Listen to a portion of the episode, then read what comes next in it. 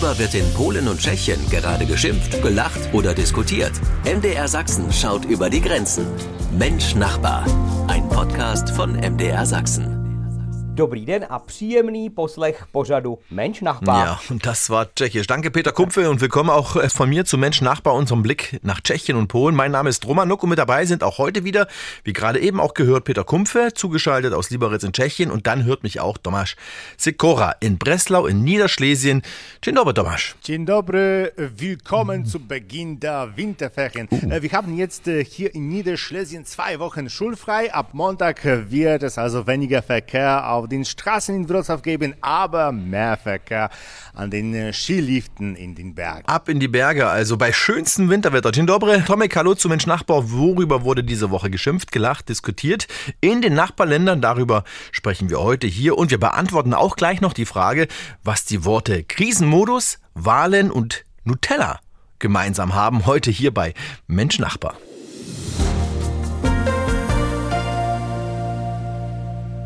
Ja, Krisenmodus, das Wort des Jahres 2023 hier in Deutschland, gekürt von der Gesellschaft für deutsche Sprache. Krisenmodus, die Auswahl sagt ja immer viel aus über das vergangene Jahr. Und jetzt bin ich mal gespannt, was sich unsere Nachbarn da ausgesucht haben. Auch in Polen und Tschechien gibt es ja jeweils Wörter des Jahres. Peter, in Tschechien das Wort des Jahres 2023. Fang mal an. Ist eigentlich ganz süß, äh, was da rausgekommen ist. Eine Tageszeitung hat die Leser gefragt und eine Auswahl verschiedener Wörter, die aktuell zum Jahr passen, äh, angeboten. Und ja, gewonnen hat das Wort Nutella. Äh, warum? Nicht, dass es dieses äh, Süße nicht gegeben hätte vor äh, 2023, aber äh, die peinliche Situation, wo äh, der Premierminister nach Deutschland fuhr und sich da eine Dose Nutella kaufte, äh, um es dann in Tschechien zu vergleichen und festzustellen, dass in Tschechien Nutella wesentlich teurer ist als in Deutschland. Und während die äh, Wähler der Opposition äh, von äh, Ex-Premierminister Babiš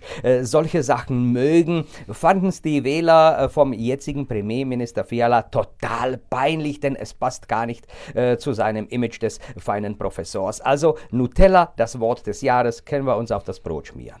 Ja, genau. Und Tomek, bei euch in Polen, was ist euer Wort des Jahres 2023? Auch was Süßes? Nein, also in Polen würde ein sehr gebräuchliches Wort, das Wort Wybory, also Wahlen zum Wort des Jahres gewählt, aber es ist nomen omen eine gute Wahl. Denn äh, erstens äh, haben die Polen tatsächlich das ganze Jahr bis, zu, äh, bis zum 15. Oktober über Wahlen gesprochen und nach den Wahlen haben sie noch mehr über ihre Wahl gesprochen. Äh, 73 Prozent der Polen nahmen an ihnen äh, teil und auch nach den äh, Wahlen hatte das Interesse an der Politik nicht äh, nachgelassen. Mehrere Millionen Menschen äh, verfolgen die Sitzungen des Sejm, äh, des äh, polnischen Parlaments, äh, stundenlang auf YouTube und der polnische Parlamentskanal äh, ist nach dem indischen der zweitbeliebteste der Welt. Wybory, die Wahlen, das Wort des Jahres in Polen und über diese Wahlen sprechen wir heute hier auch noch bei Mensch Nachbar Tomek, denn das Ergebnis der Parlamentswahlen bei euch in Polen sorgt ja fast für eine Staatskrise. Wieso und weshalb gleich hier bei Mensch Nachbar.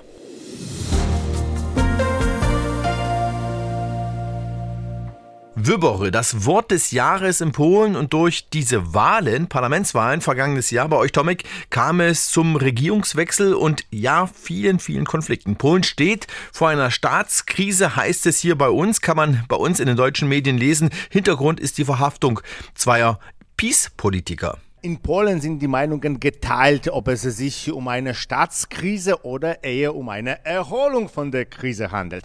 Es hängt äh, also davon ab, wen man äh, fragt. Aber Roman, diese beiden PiS-Politiker sind ein interessanter Fall. 2007 leiteten sie das zentrale Antikorruptionsbüro. Äh, doch ähm, anstatt die Korruption zu bekämpfen, bereiteten sie äh, Beweise gegen politische Gegner äh, vor und äh, überschritten ihre ihrer Kompetenzen. Das Gericht verurteilte sie deshalb jetzt zu zwei Jahren Gefängnis. Der Präsident hat sie zwar freigesprochen, aber er tat es zu früh, schon 2015, denn äh, vor der Urteilsverkündung, also war auch diese Gnade ja illegal. Sie wurden deshalb verhaftet und ins Gefängnis gebracht. Jetzt behaupten sie, sie seien politische Gefangene. Seine Gegner sprechen aber von Politiker im Gefängnis. Das klingt schon alles ziemlich nach einem Machtkampf, Tomek, bei euch zwischen der neuen Regierung und dem Präsidenten und der ehemaligen Regierungspartei Peace. Da ist jetzt auch kein Ende in Sicht, oder? Du hast recht. Äh, äh, Donnerstag äh, rief die PiS, also die einstige Regierungspartei, zu einer Demonstration in Warschau auf. Trotz des kalten Wetters waren etwa 60.000 Menschen da. In Polen ist es jetzt so, als ob man ähm, sich ein Fußballspiel vorstellt, bei dem nicht nur je 22 Sportler, Spieler, sondern auch zwei Oberschiedsrichter auf das Feld laufen. Denn jede Mannschaft hat ihren eigenen mitgebracht gebracht. Und nun stellt sich äh, die Frage, ob äh, ähm, es der derzeitigen Regierung gelingen wird, diesen zweiten zusätzlichen Schiedsrichter vom äh, Spielfeld zu werfen. Im Moment ist das unmöglich, denn äh, jede tiefgreifende Änderung wird vom Präsidenten, der die Partei Recht und Gerechtigkeit favorisiert, blockiert. Die Präsidentschaftswahlen sind äh, nur noch zwei Jahre entfernt. Es ist möglich, dass wir zwei Jahre lang äh, mit einer solchen Dauerkrise und der Unmöglichkeit, den Staat zu reparieren, konfrontiert sein werden. Also das kann sich noch lange hinziehen. Die Verhaftung zweier Peace-Politiker sorgt für eine politische Krise in Polen mit unklarem Ende. Wir beobachten weiter auch hier bei Menschen Nachbar, Tamek.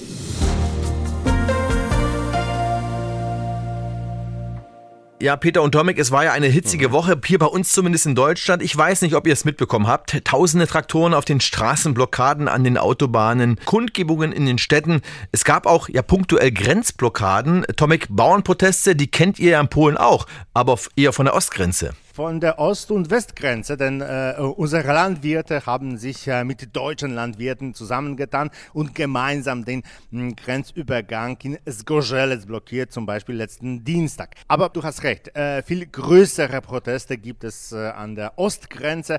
Hm, zum einen protestieren die Bauern gegen die unkontrollierten und übermäßigen äh, Getreideimporte aus äh, der Ukraine. Die Bauern sagen natürlich, ist die Ukraine im Krieg und muss unterstützt werden, unter anderem durch den Kauf dessen, was sie trotz des Krieges produzieren kann. Aber ohne Kontrolle, ohne hm, Einfuhrzölle, ohne Steuern können die polnischen hm, Lebensmittelproduzenten nicht mit den ukrainischen Importen konkurrieren.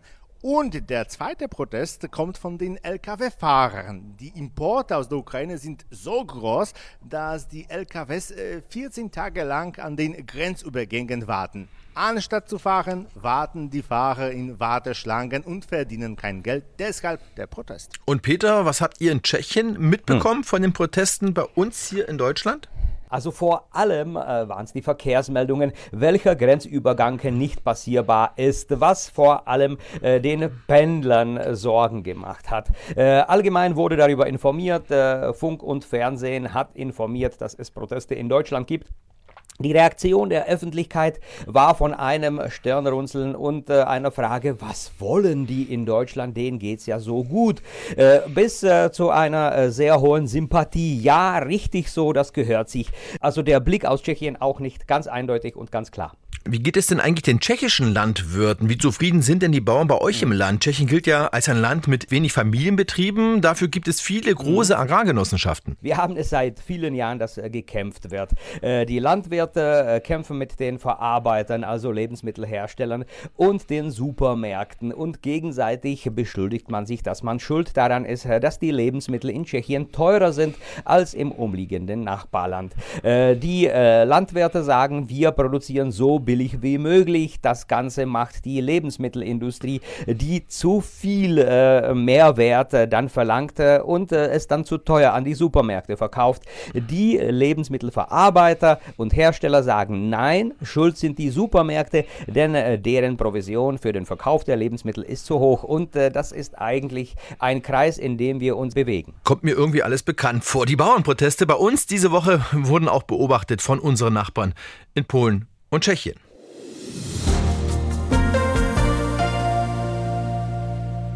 Ja, das war eine echt jetzt frostige Woche. Ein Winter, wie er eigentlich sein sollte. Bitter, bitter kalt. Peter, du warst diese Woche in den Bergen. Hm. Kalt, aber ideal ja. für den Wintersport, schätze ich jetzt mal, in Tschechien, oder? Hm, meine Kinder äh, fuhren für eine äh, Woche äh, zur Skiausbildung. So hatten wir mit meiner Frau frei und sind nach Harachow gefahren. Äh, und äh, meine Eindrücke. Also, man kann Skifahren da, wo es eine Schneekanone gibt. Sonst sind die Berge grün wie im Frühjahr, trotz des äh, frostigen Wetters.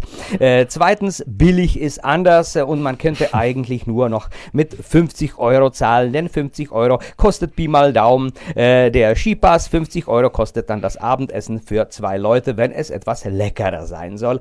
Äh, und, und, und. Und äh, was ich auch mitbekommen habe, nicht nur die Polen, sondern auch die Deutschen behalten die Badehose an, wenn sie in die Sauna gehen. Ach, hast du beobachtet. Interessante Sozialstudie, Peter, in der Sauna in Harachow. Und jetzt nach Polen, Tomek. Was hörst du denn von Karpat Quatsch und Co. Rodelgut? Äh, oh ja, ne, dies sind die ersten Winterferien seit sechs Jahren, denen es äh, nicht nur Schnee gibt, sondern auch mh, keine Einschränkungen, zum Beispiel aufgrund von der Pandemie. Ähm, und es gibt viele Menschen Karpacz, Świeradów oder äh, Szklarska Poręba.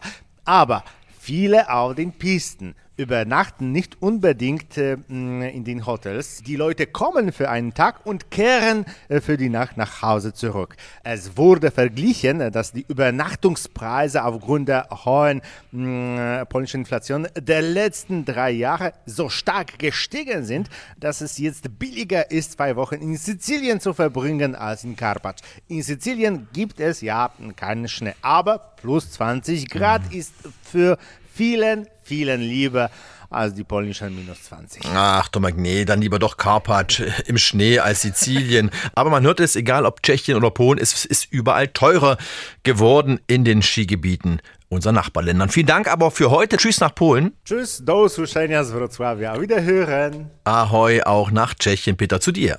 Tschüss, naslyšenou z Liberce. Tschüss und bis bald.